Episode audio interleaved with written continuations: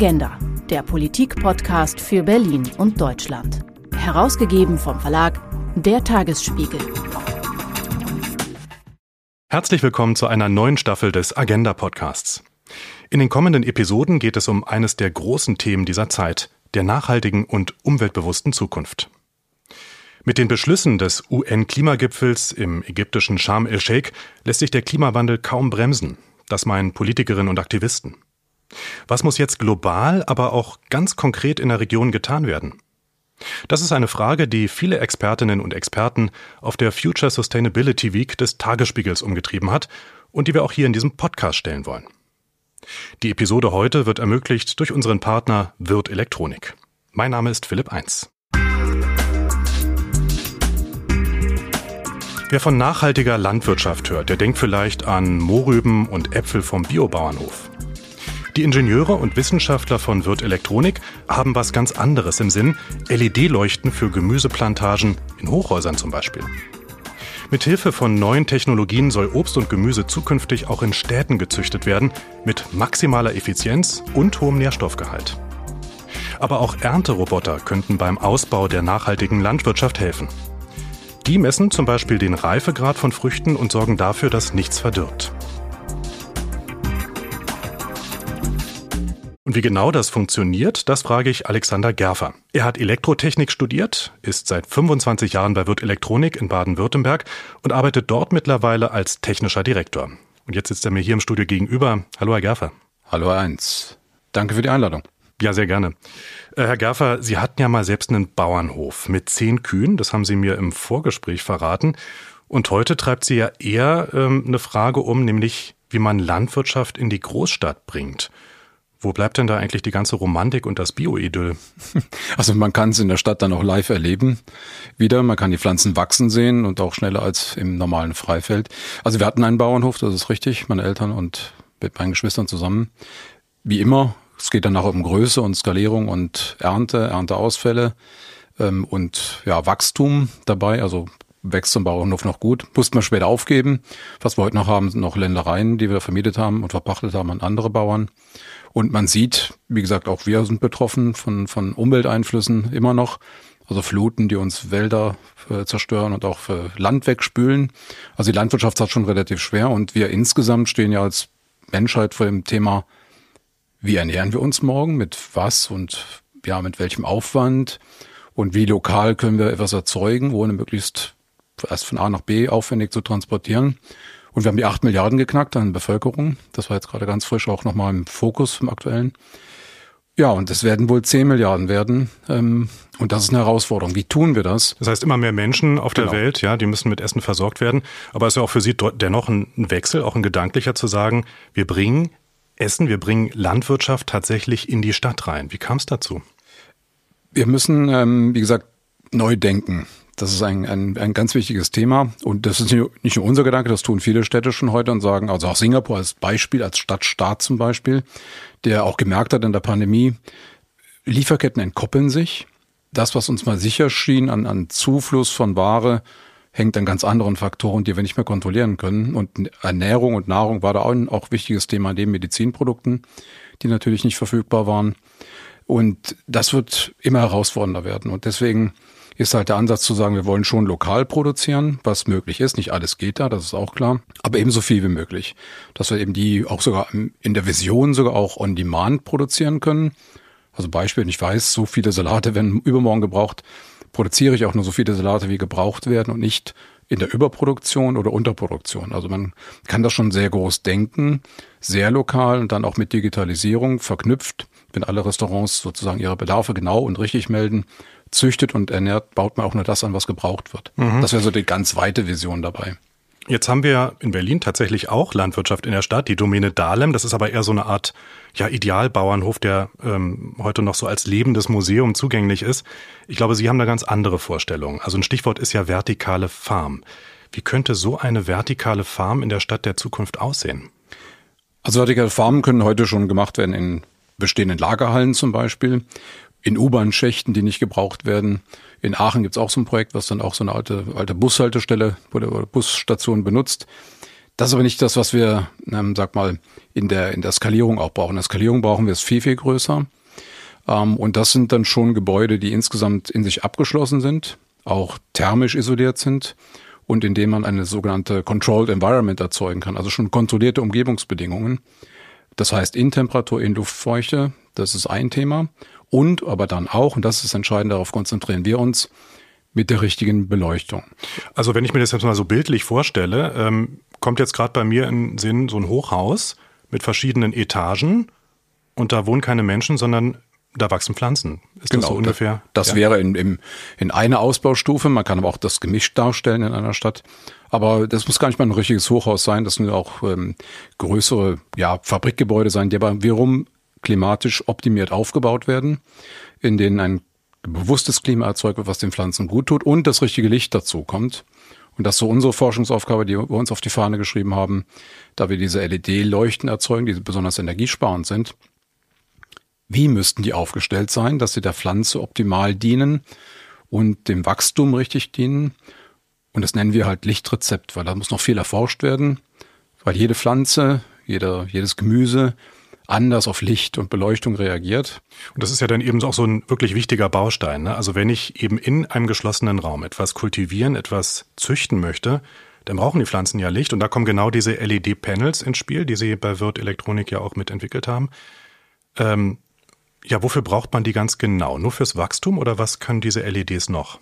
Also die Ergebnisse zeigen, dass sie einerseits Wachstum beschleunigen können, wenn Sie das richtige Licht anwenden darauf. Also es geht eher in die Richtung Rot zum Beispiel. Oder Sie können Inhaltsstoffe dort, also mehr Vitamine, mehr Nährstoffe eininduzieren in die Pflanze, wenn Sie mehr Blauanteile geben. Und dann braucht die Pflanze Dunkelphasen zur Erholung in Anführungszeichen und aber auch ein bisschen Sonnenlichtbestrahlung, um insgesamt nochmal aufzublühen. Und dieses Wechsel Anteil Rot, Anteil Blau, Anteil Grün, Anteil Weiß und Ruhephasen ist ein großes Forschungsthema. Da sind noch nicht so viele Pflanzen erforscht, wie man ähm, erforschen sollte. Und selbst innerhalb dieser Forschung gab es auch gestern wieder zwei neue Ergebnisse, wie viel Rot dann wieder gut ist, wie viel Zeiten da verwendet werden dürfen. Also sehr viele Detailarbeit. Und diese Forschung muss man jetzt machen. Und nicht erst dann, wenn wir dann vor dem richtigen großen Thema stehen, wenn es dann doch eng wird, sage ich mal. Lieber jetzt die Forschung anstoßen, lieber jetzt die Rezepte herausfinden, lieber jetzt die Pflanzen dann auch daraufhin untersuchen, was brauchen sie an Licht, was brauchen Sie an Ruhephasen? Welche Temperaturen? Welche Luftfeuchten? Das ist ein sehr großes Thema. Und wie kann ich denn auch messen? Geht es der Pflanze gut oder nicht gut mit dieser Beleuchtungsstärke? Das sind alles Themen, die auch später mit äh, AI und KI auch verbündet und verknüpft werden können. Also mit künstlicher Intelligenz. Genau. Ja. Und das muss man jetzt machen. Das ist unser großes Anliegen. Und wir gehen deswegen schon mal einen Schritt nach vorne und sagen, okay, wir wird Elektronik, nicht nur die LED, sondern eben auch eigene Forschung anstoßen, dass wir sagen, gewisse Pflanzen schon zu ja, untersuchen, wie, wie geht es da voran, diese Forschung zu befördern und zu beschleunigen auch, ja. Mhm. Ähm, das heißt jetzt gerade, wie Sie es beschrieben haben, verschiedene LEDs, verschiedene Lichter und ähm, ja, Lichtwellen, die man einsetzt, um das Pflanzenwachstum zu fördern. Äh, Stelle ich mir gerade so vor, wenn ich einen geschlossenen Raum habe, da sind oben ein Sammelsurium an Lampen und an LED-Panels oder wie funktioniert das dann in der Praxis? Also der geschlossene Raum macht es schon mal möglich, dass ich weniger Grundfläche habe natürlich, aber mehrere Lagen und die LED macht es möglich, sehr nah an die Pflanzen ranzukommen. Ist praktisch, wie wenn sie dann in ein Warenlager gehen, haben mehrere Ebenen, mehrere Layer, wie man so schön neudeutsch sagt. Also mehrere Regalböden, in dem jeden Regalboden also dann Pflanzen in der Fläche ausgelegt sind und aufgezogen werden und über ihnen dann die entsprechenden LED-Panels sind. Und Lichtrezept heißt jetzt in jeder dieser Lagen bezogen auf den Zustand der Pflanze, wie geht's ihr gerade, in welchen Wachstumsphase ist sie, jetzt entsprechend die richtigen Beleuchtungen einzustellen. Also vielleicht mehr Blau in dem Augenblick oder mehr Rot. Und das geht pro Ebene, pro Fläche, sehr, sehr gut gesteuert über auch IoT, wie man so schön sagt, Internet of Things oder Industrie 4.0. Ähm, das ist so ein wirklich ein Fabrikgebäude mit mehreren Lagen, wenig Flächenbedarf, geht eher in die Höhe und in die Breite dann nochmal. Ähm, das wäre so der Idealzustand. Und da die LED sehr kühl ist, kann ich das auch sehr gut machen. Es gab immer schon Gewächshäuser auch mit externer Beleuchtung, die war sehr energieintensiv, wird immer verwechselt im Sprachgebrauch. Man denkt immer noch an die alten Lampen, die waren Hitzequellen und damit, wenn sie Hitzequellen finden, sind immer schlechte Energie, ja, Ausnutzung. Und das bei der LED nicht. Sie ist super effizient, sie spart 95 Prozent Strom in der Summe. Und das macht sie so besonders interessant für eben solche größer zu denkende ja, Farmen. Das kennt man auch so von, von eigenen Lampen. Ne? An der Glühbirne wird es ganz schön schnell heiß und wenn man an eine LED ranfasst, das passiert eigentlich gar nicht so viel. Es wird kein. Plus die Lebensdauer. Sie wissen ja, dass Ihre, ja. Ihre LED-Lampe zu Hause länger hält als jede normale Glühlampe an sich. Und das sind dann zwei Dinge, die eine LED an der Nachhaltigkeit schon gut ähm, ja, belegen kann. Energieansparung und auch Lebensdauer. Und wie gesagt, für die Pflanze heißt, wie viel Licht, wann und in welcher Stärke, welcher Farbe brauche ich, um zu wachsen. Und das ist jede Pflanze anders. Klingt ein bisschen so, als würde man die Pflanze in so eine Art ja, Solarium stecken und da würde sie von allen Seiten gebräunt, irgendwann ist sie dann verzehrreif. Ah, die Forschung sagt, du kannst je nach Stadium was falsch auch tun. Also man kann, man verwendet es auch sehr gerne in der Aufzucht heute schon, auch in der größeren äh, Masse. Gebe ich zu viel Weißanteile, aber stellt man fest, oh, die geht gar nicht los, die Keimung. Also man muss da schon sehr genau hinschauen. Das ist nicht so, dass man da alles machen kann, wie man will, wann man will und wo man will mit dem Licht. Das meint die Forschung. Ne? Wir müssen lernen, wie trägere ich die Pflanze für ein optimales Keimen zum Beispiel. Dann in der Aufzucht. Und das sind Sachen, die werden schon auch untersucht, aber leider sehr, sehr, sehr verstreut. Verschiedene Plätze, verschiedene Ergebnisse sozusagen. Das muss zusammengeführt werden, ähm, um es fertig zu haben, wenn es uns immer enger wird mit ja auch Land, was wir noch nutzen können für Aufzucht. Und da soll ja auch dieses Thema Vertical Farm helfen, ne? den Landverbrauch einzudämmen, wenn wir mehr und mehr Pflanzen in solche Vertical Farms hineinbekommen, die eben Platz, also Platz sparen, Energiesparen und Wassersparen. Das kommt noch dazu. Das sind geschlossene Systeme, in denen Wasser zu 95 Prozent auch wiederverwertet werden kann. Das sind also alles Dinge, die ähm, ja wir denken und ich denke anders gedacht werden sollten, auch offen gedacht werden sollten, ohne immer gleich daran zu denken, wir tun der Pflanze nicht gut. Mhm. Ja, auf die Nutzfläche komme ich gleich nochmal. Ähm, sie hat bloß noch gerade eine Sache erwähnt, die fand ich spannend, ähm, nämlich den Nährstoffgehalt von Pflanzen. Ich hatte jetzt gelesen, Karotten, die könnten Sie züchten mit einem 30-fachen Vitamin A-Gehalt. Das klingt ja fast so, als eine Karotte deine Medizin oder sowas.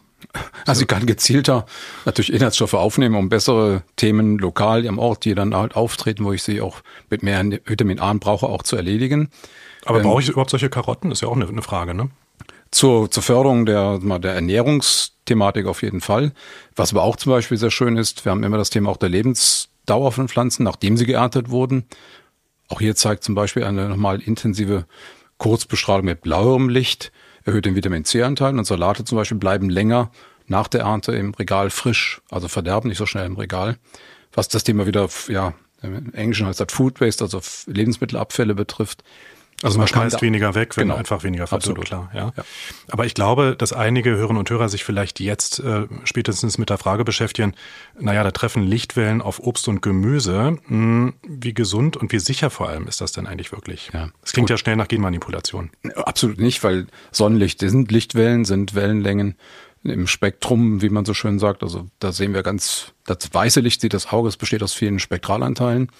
Aber die Pflanze verwertet davon gar nicht alle Spektralanteile. Und man sagt halt hier, wenn ich weiß, die Pflanze braucht gar nicht alle Spektralanteile, sondern regiert auf Blau und auf Rot und auf Grün und so, dann kann ich es auch gezielter anwenden. Die Pflanze tut das, was sie tut, eben dann gezielter und besser und effizienter, als wenn sie es nur mit weißem Licht macht. Mhm. Das heißt also, ähm, ja, letztendlich das Wachstum selber wird gar nicht ja, beeinflusst ja eben schon, aber es wird, es wird nicht in, praktisch in die Pflanze selber und in die DNA oder sonst irgendwas äh, mit rein gefuscht. Also wenn ich es anders beschreiben will, wir geben der Pflanze einen Personal Trainer, ja, der eben der Pflanze sagt, also mit diesem Anteil kannst du es schneller erreichen, was du möchtest, deine, deine Ausdehnung der Blattgröße und deiner, deiner Wurzeldicke und deiner, deiner Stammdicke sozusagen oder Blatt- oder Stängeldichte, das kannst du einfach schneller erreichen. Aber immer mit dem Hinweis, dass man natürlich untersuchen muss, ähm, wie viel Ruhephase braucht die Pflanze dazu? Sie muss auch das Thema auch anwenden und verdauen in Anführungszeichen. Es muss Dunkelphasen geben. Ähm, das wird alles in diesen Forschungen untersucht. Sprechen wir mal über den Aspekt der Nachhaltigkeit. Äh, Sie haben ja gerade schon gesagt, ja, ähm, Prinzip dadurch, dass man übereinander stapelt, kann man ähm, oder wird letztendlich Platz frei. Man kann sozusagen Platz doppelt nutzen, dadurch, dass ich in die Höhe baue, auch bei Farm. Was macht aus Ihrer Sicht Ihr Modell oder das Modell eben solchem von so Vertical Farming noch nachhaltig? Wie gesagt, wir haben eben das Thema Wasser vernommen. Also Wasser und gerade Süßwasser ist eine limitierte Ressource. Ähm, wenn das ähm, in Freifeld aufgebracht wird, erreicht 30 Prozent die Pflanze, 70 Prozent geht durch den Boden weg. Ähm, das heißt, in der Vertical Farm können wir bis zu 95 Prozent wiederverwenden. Das ist schon mal ein, ganz großer Vorteil. Also nur das, was die Pflanze braucht, um zu wachsen, was sie aufnimmt, plus ein paar Seitenverluste, geht dann in die, in die Aufzucht der Pflanze. Der Rest kann wiederverwertet werden. Schon mal ein sehr spannendes Thema. Und das finde ich schon mal eines der, der ganz wichtigen Themen, wenn man weiß, dass Süßwasserressourcen immer, immer knapper werden. Plus wir haben das Thema, dass wir, wenn die Farm so aufgebaut ist, wie sie aufgebaut ist, auch keine Pestizide eintragen müssen, weil das sind dann abgeschlossene Systeme, die klinisch rein sind, sage ich jetzt mal. Ähm, das heißt, Pestizideinsatz muss ich da nicht anwenden. Ich kann sogar auch bodenlos arbeiten, also ohne, ohne den normalen Boden, den wir so kennen, sondern durch Bedampfung der Wurzeln auch arbeiten. Also es macht das schon insgesamt interessanter. Plus, wie gesagt, Energieeinsparung äh, durch das LED-Licht und gegenüber den normalen Farmen, die draußen, die normalen Glasgewächshäuser auch nochmal effizientere Energiebenutzung. Plus, dass man solche Farmen auch mittlerweile denken kann als lokale entkoppelte Speicher für ähm, nachhaltige Energien. Also auch ein sehr interessantes Thema. Naja, aber zwei Fragen wirft das dann eben doch auf, würde ich sagen, gerade wenn Sie, vielleicht der erste Punkt, sagen, ja, wir wollen Farmen in die Städte bringen. Ich verstehe zwar den, das Argument, dass Sie sagen, wir stapeln jetzt übereinander, ja, im Prinzip die landwirtschaftliche Nutzfläche. Äh, entstehen da aber nicht neue Verteilungskämpfe. Wenn Sie in Berlin schauen, wir haben ja schon wenig Platz. Ja, also wo soll jetzt hier noch Platz sein, wenn Leute kaum eine Mietwohnung finden für eine weitere Farm, die in die Höhe wächst? Gut, da müssen die Architekten Antworten drauf geben. Man sieht es auch in Singapur, also auch ein Land, was von der Fläche stark begrenzt ist. Da werden komplette Wohngebäude anders geplant, sondern in solchen integrierten Farmen schon geplant, dass für die Bewohner dort die Ernte ihres eigenen Gemüses möglich wird, in größerer Nutzung auch, als jetzt so lokal auf meinem Fensterbrett, sage ich mal. Ähm, das bringt ja schon eine ganz andere Akzeptanz mit sich. Also man kann das kombinieren und da es ja unabhängig ist, dann, wenn ich es komplett ausbaue, äh, kann ich es auch in die Tiefe bringen, muss es gar nicht in die Höhe bringen oder in den, in den Nutzraum hinein, also in die Wohnebenen. Also kann es auch im Keller sozusagen. Genau, mhm. zum Beispiel, ja.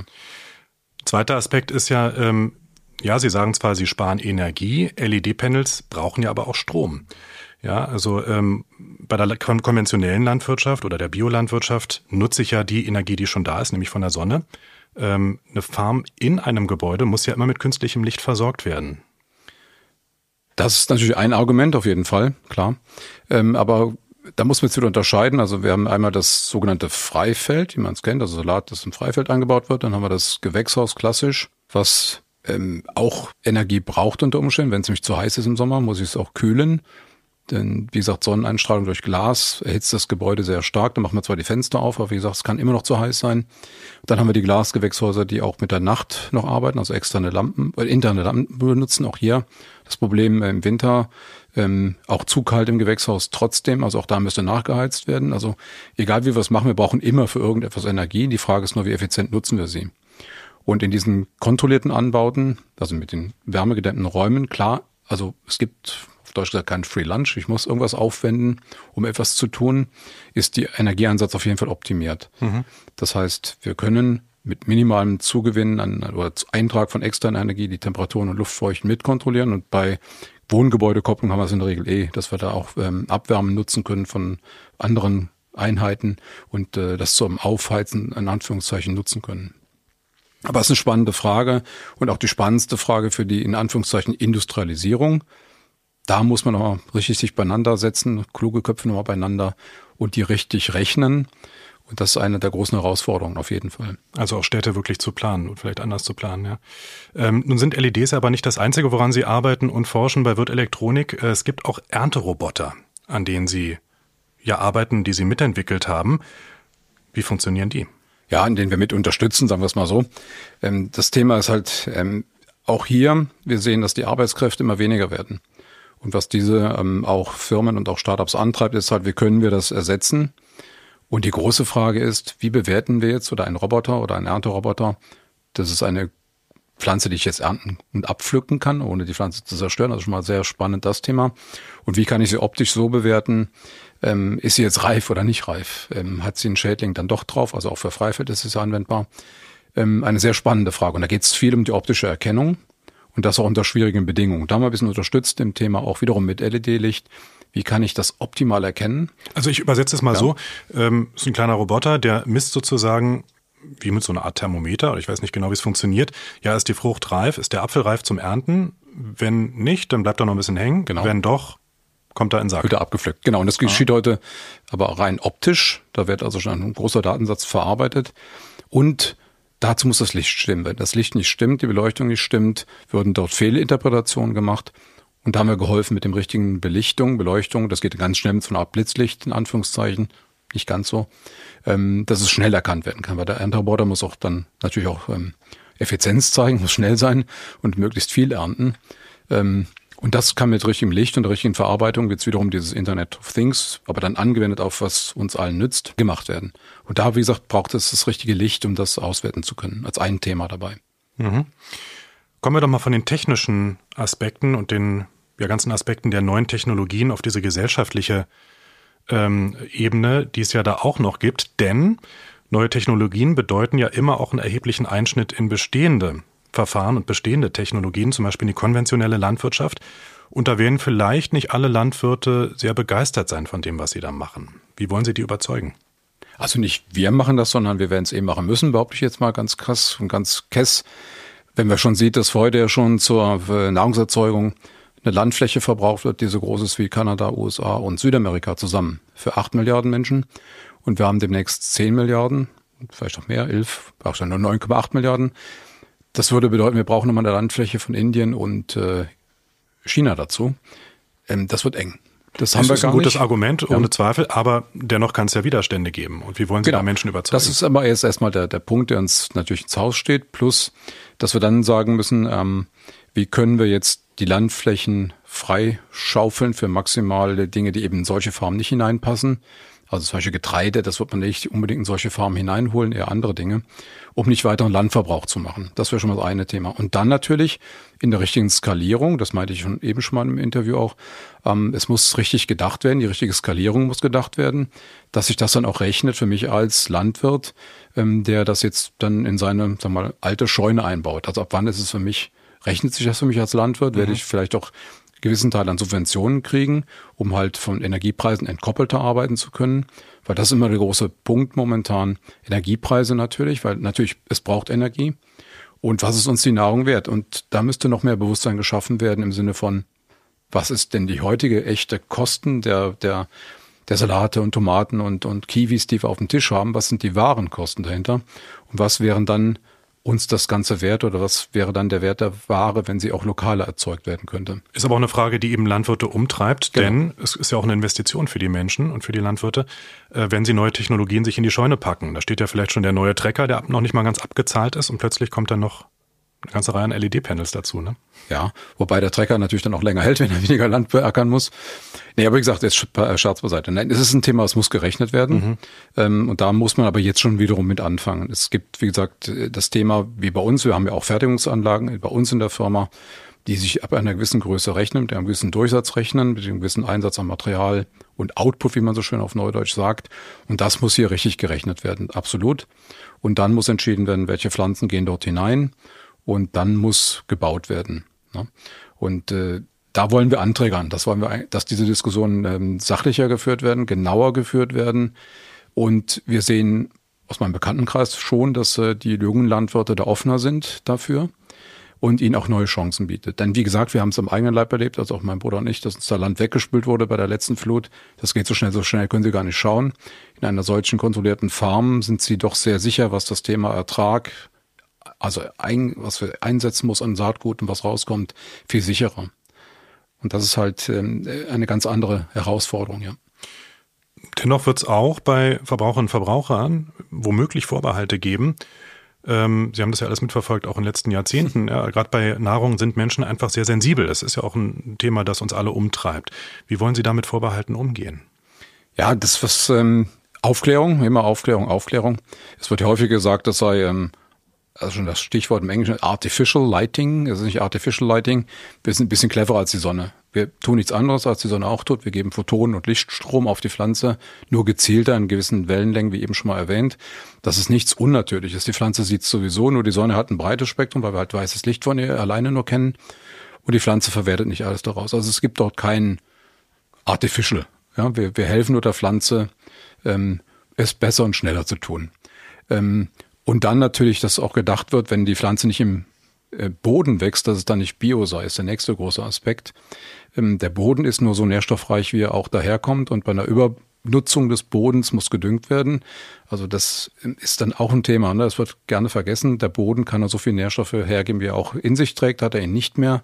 Wegen über Bepflanzung, über Nutzung des Bodens muss gedüngt werden. Und hier gibt man halt auf die Pflanze die Nährstoffe, die sie braucht, in der Anzahl und Menge, wie sie sie braucht, um zu wachsen. Und das ist halt natürlich und nichts anderes. Also wie es dann auch im Freifeld geschieht, nur viel effizienter, viel gezielter, mit viel weniger Verlust, viel weniger ja, Nebeneffekten. Jetzt haben Sie gerade gesagt, äh, so schön, wir machen es genau wie die Sonne, nur ein bisschen cleverer.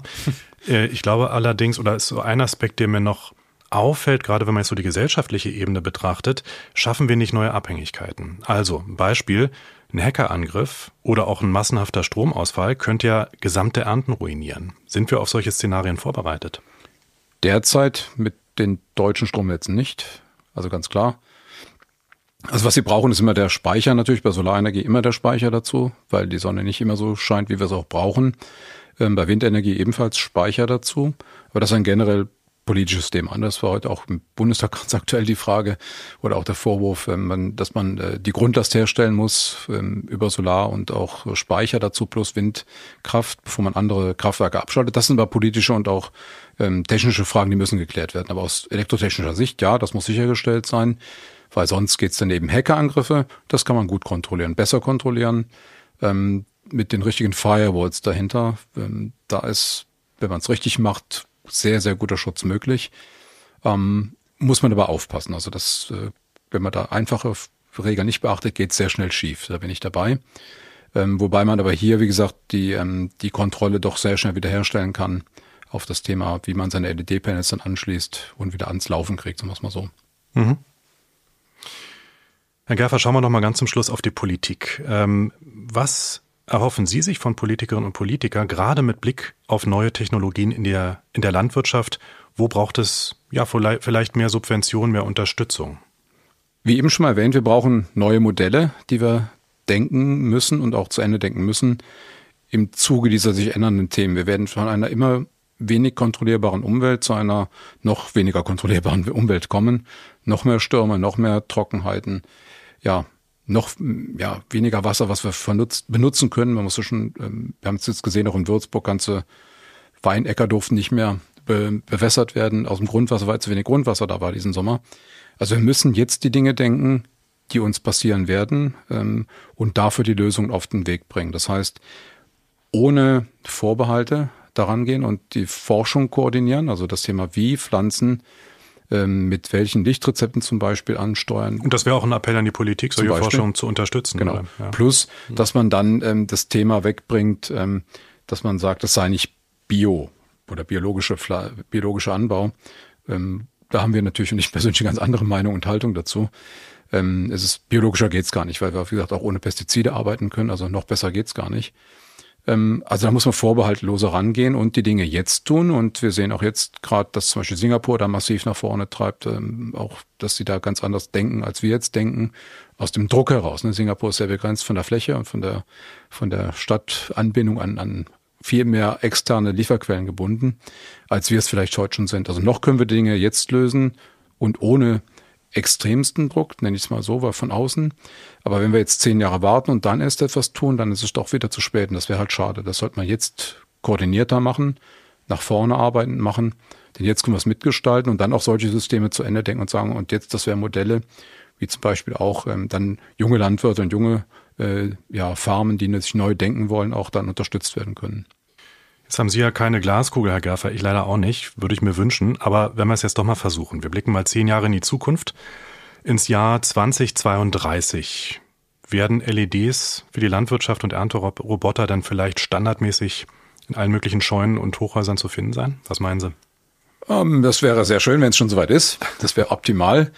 Ähm, optimal wäre, dass man da aber dann auch alle Vorbehalte hat fallen lassen zum Thema, ne? Also ist es biologisch ja, nein. Und von der Verbreitung her der LEDs glaube ich schon, dass es einen großen ähm, Anteil schon haben wird. Wir sehen es in anderen Ländern gerade schon passieren, aber leider noch nicht so bei uns. Vielleicht sind wir dann noch ein bisschen zu ja, wenig betroffen, nennen wir es mal so.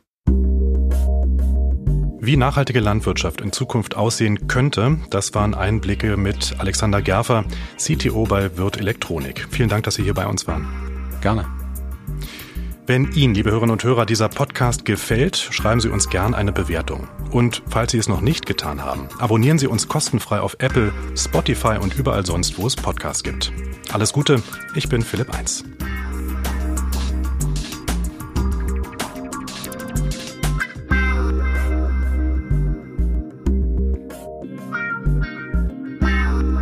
Agenda, der Politik-Podcast für Berlin und Deutschland.